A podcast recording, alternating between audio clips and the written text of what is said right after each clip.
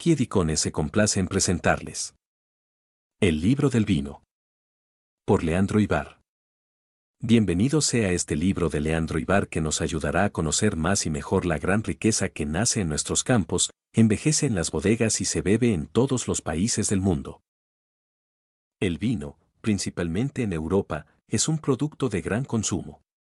España es uno de los mayores productores, las estadísticas la ponen en tercer lugar, después de Francia e Italia, países que ocuparían el primer y el segundo puesto, respectivamente.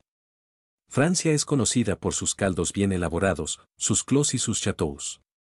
Italia trata de ligar su viticultura tradicional con las técnicas más depuradas, modernas y comerciales de elaboración del vino.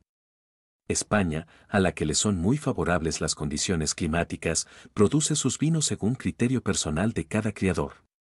Así, se pueden encontrar excelentes vinos fruto de la tradición y de la técnica, vino de Jerez, de Montilla, de Rioja, del Penedés, etc., pero también otros caldos en los que solo se ha buscado una buena graduación y que han sido exportados para dar vida a otros vinos, pobres en alcohol por falta de maduración de la uva. La idea de valorar el vino solamente por su riqueza alcohólica hace que se desechen las demás cualidades precisas para que éste sea armónico y agradable. El vino se consume en la comida, y por lo tanto debe ser ligero al paladar, agradable y de riqueza alcohólica más bien baja, de modo que pueda tomarse una cantidad adecuada sin que se acuse la más mínima sensación de desarreglo. Por otra parte, los vinos de alta graduación, rancios, licorosos, etc., deben tomarse en poca cantidad preferiblemente durante los postres, en las sobremesas y con ocasión de celebraciones especiales.